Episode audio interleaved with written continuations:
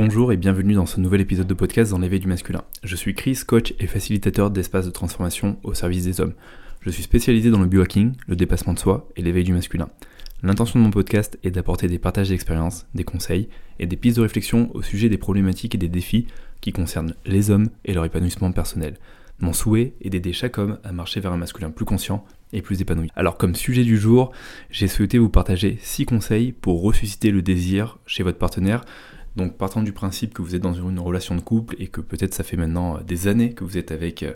votre moitié et euh, que la flamme s'éteint un petit peu et que vous avez du mal justement à retrouver des moments d'intimité, à avoir une, forme de, sexualité en fait au sein de votre relation de couple, qu'il y a beaucoup de tensions, qu'il y a beaucoup de peut-être de non-dits, de tabous, que vous arrivez un petit peu sur un point de rupture. Ce podcast en tout cas cet épisode de podcast, il est là justement pour vous aider à vous relancer. Il est là à la fois à titre de prise de conscience, aussi introspective et euh, d'action ou de petits changements que vous pouvez mettre dans votre quotidien au sein de votre relation de couple pour ressusciter le désir chez votre partenaire et euh, repartir en fait dans une sexualité euh, plus consciente et dans laquelle vous pouvez tous les deux vous épanouir. Alors le premier conseil que j'aurais tendance à donner c'est déjà arriver à retrouver des moments d'intimité sans sexualité. Surtout si la relation vient de se fragiliser pour X raisons, peut-être s'il y a eu une infidélité mais qui a été excusée, peut-être si une personne a été euh, malade pendant un moment euh, et n'était pas en capacité et n'avait pas forcément l'envie d'avoir des rapports sexuels, Peut-être s'il euh, y a eu de la distance et que vous ne vous êtes pas vu pendant plusieurs mois et que là vous vous retrouvez mais que c'est un petit peu compliqué et que vous avez l'impression d'être euh, des étrangers même si ça fait depuis longtemps que vous vivez ensemble. Et surtout s'il euh, y a l'incompréhension de vous deux et que vous avez l'impression en fait d'évoluer dans deux mondes différents et de pas vous comprendre et que ce qui va être le plus important c'est déjà de retrouver une connexion émotionnelle, d'arriver à faire en sorte qu'il y ait une communication, que chacun puisse communiquer clairement de ses besoins mais que vous puissiez justement cultiver cette intimité, parce que l'intimité sans sexualité, c'est la porte qui permet justement d'aller vers une sexualité plus consciente, plus épanouie.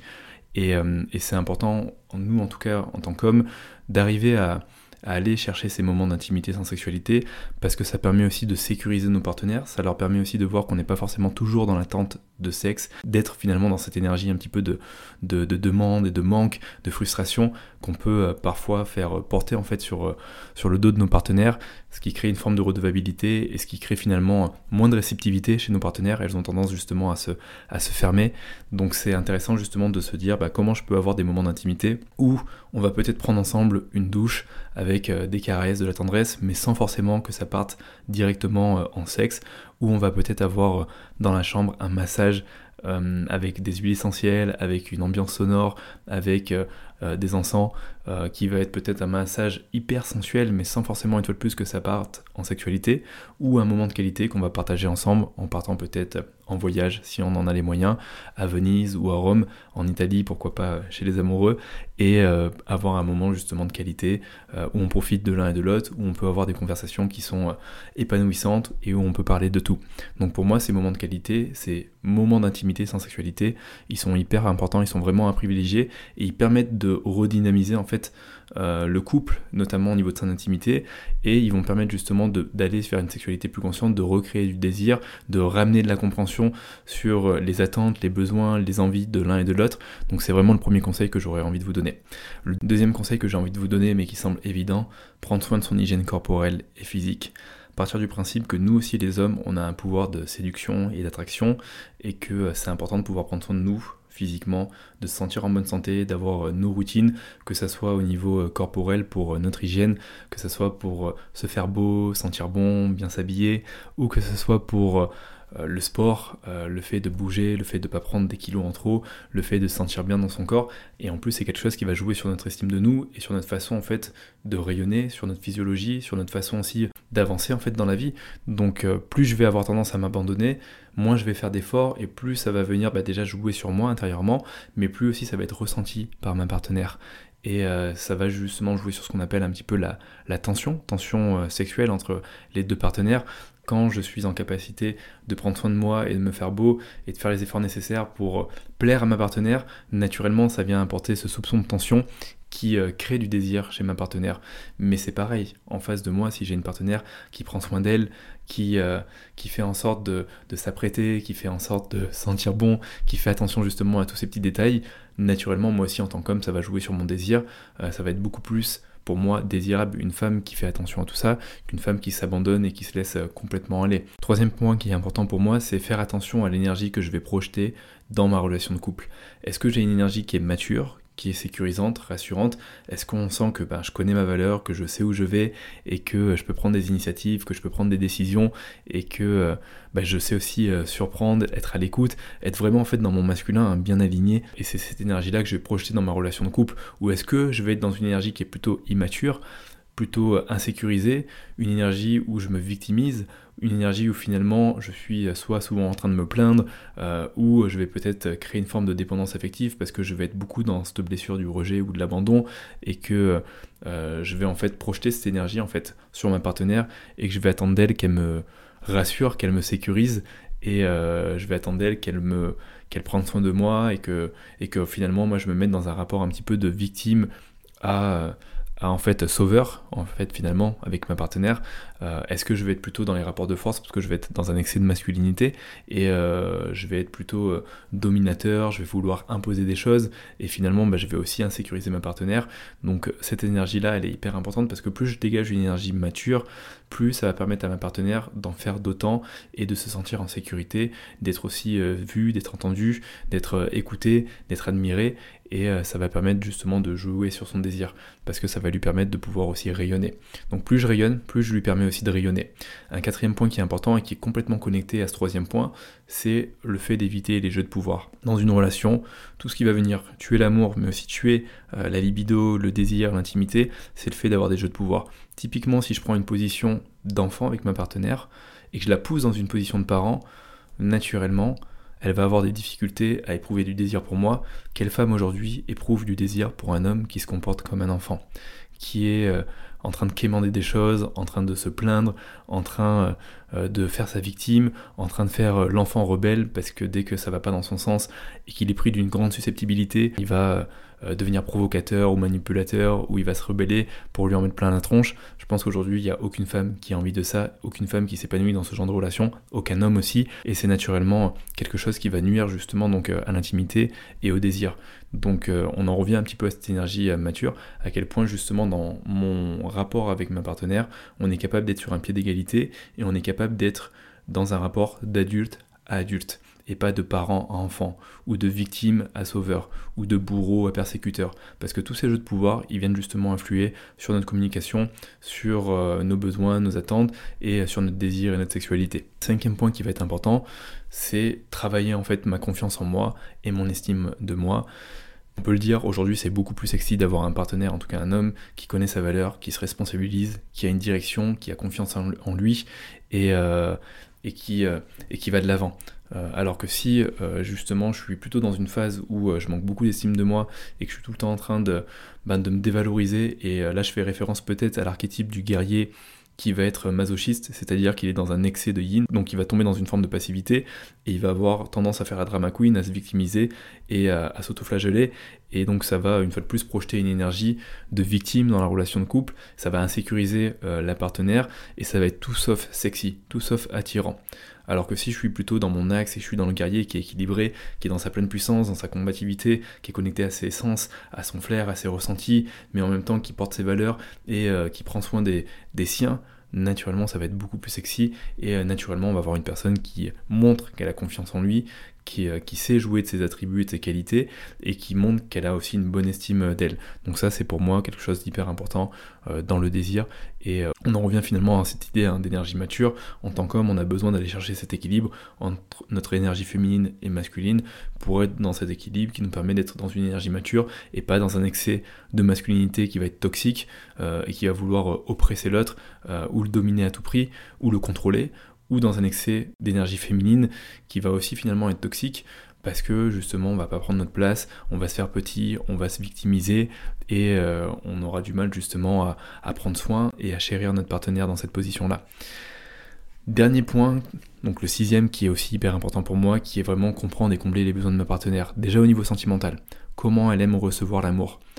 j'ai envie de vous ramener sur les cinq langages de l'amour. Les cinq langages de l'amour, on les a tous, et en tant qu'être, ben, en fait, on se construit avec dès la, la, plus tendre enfance, et on va les construire avec nos parents en fonction de comment on a reçu l'amour à la maison, en tout cas en fonction de comment on aurait aimer recevoir l'amour à la maison. Et dans ces cinq langages de l'amour, on a les moments de qualité, on a les services rendus. Donc moments de qualité, ça va être euh, les moments que je peux passer avec ma partenaire où on a une belle connexion émotionnelle, où euh, on sent que c'est vraiment du temps de, qualité, pas genre quand on va faire des courses à Carrefour euh, le week-end. Ça va être aussi les services rendus. Typiquement si elle n'aime pas l'administratif et que ça lui fait flipper de faire sa déclaration d'impôt et que je le fais pour elle parce que je suis beaucoup plus à l'aise avec ça, c'est un service rendu. Ça va être les paroles valorisantes, donc tout ce qui peut être encouragement ou compliment ça va être aussi les cadeaux. Donc les cadeaux, c'est les petites attentions ou les grandes attentions. Ça peut être des cadeaux euh, matériels comme immatériels. Ça peut être un petit voyage comme ça peut être euh, un petit livre, euh, un parfum, toute attention qui pourrait faire plaisir à l'autre. Et ça va être aussi les contacts physiques. Donc par contact physique, ça peut être les tendresses comme les caresses.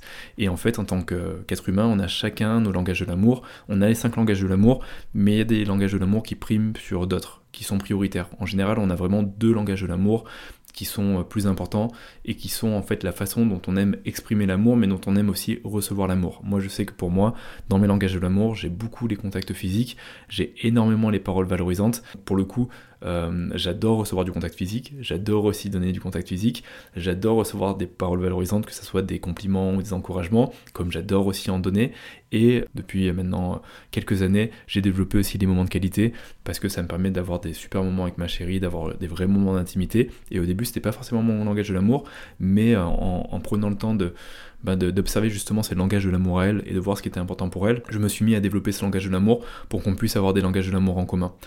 dans un couple, quand on a des langages de l'amour qui sont euh, différents, il y a un moment, on peut ne pas se comprendre et avoir l'impression que notre partenaire ne donne pas l'amour comme on aimerait le, recevoir. Et vous allez me dire, mais qu'est-ce que ça vient jouer avec le désir? En fait, c'est un petit peu, euh, je dirais, les préliminaires. Euh, si au niveau sentimental, ma partenaire n'est pas comblée qu'il n'y a pas cette connexion émotionnelle, elle risque d'avoir du mal à s'ouvrir, à être réceptive et euh, à stimuler en fait son désir. Donc c'est un petit peu déjà la première étape, c'est déjà arriver à se sentir aimé, me sentir bien en ta présence et voir que mes langages de l'amour ils sont bien comblés. Donc dans les langages de l'amour, c'est cerner finalement quels sont les langages de l'amour de ma partenaire, est-ce que c'est des moments de qualité qui sont importants pour elle, est-ce que c'est les services rendus, est-ce que c'est des paroles valorisantes, est-ce que c'est les cadeaux, est-ce que c'est les contacts physiques? Pour moi c'est justement euh, bah, idéalement à travers la communication qu'on peut en parler. Donc euh, c'est déjà voilà pouvoir répondre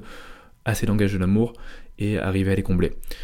Un deuxième niveau qui est un petit peu plus euh, profond, qui sera au niveau euh, sexuel, c'est finalement bah, comment fonctionne le désir de ma partenaire, qu'est-ce qu'elle aime, qu'est-ce qui va la stimuler, comment elle aime qu'on fasse l'amour? Donc là, une fois de plus, ça amène bah, à avoir une communication au sein de la relation de couple et de pouvoir en parler, même si c'est pas évident. Et je sais que moi, pour l'avoir fait avec ma partenaire, plus on arrive à parler de ça, plus on arrive à aller aussi dans le détail, et plus on arrive à se dire, bah, moi j'aime bien quand on fait l'amour comme ça, j'aime bien quand il y a ça, j'aime bien quand tu fais ça, plus ça permet ben, de comprendre l'autre sans forcément ben, interpréter euh, ce qui est bon pour l'autre, et euh, ça permet vraiment de manière explicite de savoir ben, où est-ce qu'on a envie d'aller, c'est quoi les attentes de chacun, c'est quoi les envies de chacun et c'est quoi les besoins de chacun. Donc là, j'ai envie de vous ramener une fois de plus au schéma érotique. Donc il y en a aussi cinq. Les schémas érotiques, c'est justement bah, comment fonctionne notre désir, qu'est-ce qu'on va aimer au niveau euh, sexuel, comment on va être stimulé, comment on va aimer euh, recevoir euh, justement du sexe. Et dans les schémas érotiques, donc on en a cinq. Et dans les cinq schémas érotiques, on va voir le schéma sensuel. Donc le sensuel, c'est plutôt la personne qui va être. Alors je vous préviens une fois de plus, on a globalement tous les schémas érotiques, mais il y en a qui sont une fois de plus prédominants et en général on en a un ou deux qui sont euh, prédominants. Donc on a le sensuel et le sensuel c'est plutôt la personne qui va aimer euh, tout ce qui va être moment euh, slow, qui va être lent ou on va prendre le temps de faire les choses, on va pas se précipiter, on va aller dans le plaisir des sens, parfois avec des saveurs, parfois avec des odeurs au niveau de la chambre, avec des encens, avec des lumières, typiquement les lumières tamisées, où on va créer une forme d'ambiance avec beaucoup de sensualité. Et donc là, ça va stimuler le, plaisir, le désir de la personne. On a le schéma érotique énergique, où là, c'est un schéma qui est assez différent dans le sens qu'on est plutôt sur euh, l'anticipation, sur les préliminaires, c'est-à-dire qu'avant même d'avoir un acte sexuel, on va être vraiment sur tout ce qui se passe avant. Donc ça peut déjà commencer euh, dans la, conversation, dans une communication euh, intime et érotique, dans euh, le fait de, de, créer en fait une sorte de momentum, de, le fait de créer progressivement de la tension. et ça pourrait par exemple commencer dès qu'on est chacun en travail, en fin de journée, en train de s'envoyer des messages et être un petit peu dans l'anticipation de ce qui va se passer après, où là en fait l'énergique va en fait sentir son désir stimulé de cette manière et va en fait préférer justement ce type d'échange ou d'interaction pour que ça puisse susciter du désir chez lui ou chez elle. On va avoir le schéma coquin. Le schéma coquin, ça va être plutôt les personnes qui vont être axé sur tout ce qui peut être joué avec les plaisirs coquins, ou ça peut être aussi les jeux de pouvoir justement. Donc là, ça, je parle pas des jeux de pouvoir par enfant, alors c'est un peu chelou de parler de jeux de pouvoir par enfant, parce que je trouve ça très incestueux au niveau des schémas érotiques, mais ça pourrait être par exemple le flic ou la flic avec euh, le prisonnier, ou ça peut être le dominé, le dominant, ça peut être tous ces jeux de pouvoir un petit peu euh, en fait euh, érotiques et sexuels, et qui vont stimuler en fait le coquin. Donc c'est typiquement le, le, coquin ou la coquine, c'est la personne qui aime les scénarios et qui va avoir son désir se stimuler comme ça. On peut aussi avoir le schéma érotique du sexuel, donc c'est un schéma érotique qu'on retrouve en général un peu plus chez les hommes, mais pas que, et pas chez tous les hommes, mais c'est un petit peu plus euh, celui qui va droit au but, qui est euh, tout de suite attiré plus par la performance sexuelle, par la pénétration, par euh, les appareils sexuels, par tout ce qui tourne autour du sexe brut en lui-même, et euh, en dernier schéma érotique, on va avoir le métamorphe. Le métamorphe, c'est euh, celui qui se convient de tous les schémas, qui a la plus grande adaptabilité et qui peut être tant euh, sensuel, énergique que coquin ou sexuel. Donc comme vous le voyez, en fait, l'intérêt de connaître ces schémas érotiques, ça permet de savoir ben, comment fonctionne le désir de votre partenaire, comment aussi fonctionne finalement votre désir, qu'est-ce qu'elle aime, comment elle a envie de recevoir l'amour, et de voir finalement ben, comment vous fonctionnez au sein de votre couple. Peut-être que vous, vous êtes plus sur du sexuel avec de l'énergique, alors qu'elle, elle est sur du coquin, l'énergique. Bon, bah c'est génial parce que vous avez l'énergique en commun, donc vous pouvez déjà travailler sur ce schéma ensemble, et, euh, après, ça ne nous empêche pas d'aller explorer le schéma de l'un et de l'autre pour vous découvrir. Moi, je sais qu'au début, j'étais beaucoup plus axé sur le sexuel, puis après, alors typiquement, ma partenaire était beaucoup plus axée sur l'énergique et le sensuel, et euh, il y a un moment, ben, je commençais un petit peu plus à découvrir euh, le schéma sensuel quand j'ai souhaité qu'on qu'on a souhaité en tout cas retrouver une intimité sans sexualité et retrouver une forme de sensualité en fait dans nos rapports euh, et retrouver une forme de complicité et d'intimité. Donc moi ça m'a permis de travailler ce schéma. Au début c'était pas forcément naturel ou c'était pas forcément ce qui me plaisait le plus, mais euh, à force de, bah j'ai envie de, j'ai envie de dire à force de jouer le jeu et de me dire bah, ma relation elle est aussi importante et j'ai aussi envie de bah, peut-être de me découvrir et de découvrir aussi des nouveaux ex dans notre sexualité et dans notre intimité, et eh ben je vais euh, m'explorer sur la partie euh, plus sensuelle, voir après la partie plus énergique et voir bah, peut-être à quel point au final ça me convient ou ça me convient pas, mais une fois de plus comme vous le savez, ben, la sexualité, l'intimité c'est aussi de l'exploration individuelle mais aussi à deux. Et pouvoir déjà parler de ça, pouvoir déjà avoir une forme de compréhension et de prise de conscience à ce niveau-là, ça va vous permettre de mieux cerner votre partenaire et peut-être de mieux répondre aussi à ses besoins et de restimuler justement son désir, que ce soit en prenant soin de vous, que ce soit en euh, faisant attention à l'énergie que vous dégagez euh, dans votre relation, que ce soit en travaillant votre confiance en vous et en retrouvant une bonne estime de vous, que ce soit en évitant les jeux de pouvoir, que ce soit en retrouvant des moments d'intimité sans sexualité, ou encore que ce soit juste de la compréhension et dur sur comment fonctionne votre partenaire, comment vous fonctionnez vous aussi, parce que j'ai envie de vous inviter à faire ce travail finalement en, miroir, parce que c'est important de, ben, faire cette introspection en tant qu'homme et de savoir ben, comment moi je fonctionne aussi, et euh, arriver justement à, mieux vous comprendre pour euh, mieux vous épanouir euh, dans votre sexualité, dans votre intimité, et arriver enfin à ressusciter du désir chez votre partenaire. Voilà. J'espère qu'en tout cas ces quelques conseils vous donneront des pistes d'amélioration et que ça vous permettra de ressusciter le désir chez votre partenaire, de, relancer la, la, flamme, de retrouver de la passion dans votre relation de couple. Et euh, dans tous les cas, Prenez peut-être le temps de mettre un petit mot, un petit commentaire pour me dire ce que vous en avez pensé, si vous avez appris des choses, si euh, vous sentez qu'il y a déjà des choses que vous pouvez implémenter dans votre relation de couple, peut-être pour la, relancer. Ça me fera toujours plaisir de, bah, pouvoir lire euh, vos retours. Et puis si vous pensez qu'il y a une personne qui pourrait être intéressée par ça, un ami qui se sent peut-être en ce moment euh, bloqué dans sa relation de couple, qui est un petit peu sur le point mort et qui justement s'en plaint et aimerait peut-être trouver des solutions pour relancer la flamme et le désir dans sa relation de couple, je vous invite à lui partager. En tout cas, je vous dis à très bientôt, prenez soin de vous et on se retrouve la semaine prochaine pour un prochain épisode de podcast.